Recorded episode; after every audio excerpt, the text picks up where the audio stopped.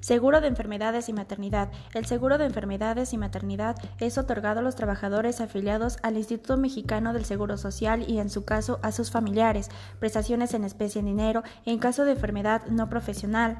El IMSS señala que en caso de enfermedad no profesional, las prestaciones cubren la atención médica, quirúrgica, farmacéutica y hospitalaria y un subsidio en dinero, esto en cuanto a la enfermedad que incapacita al asegurado.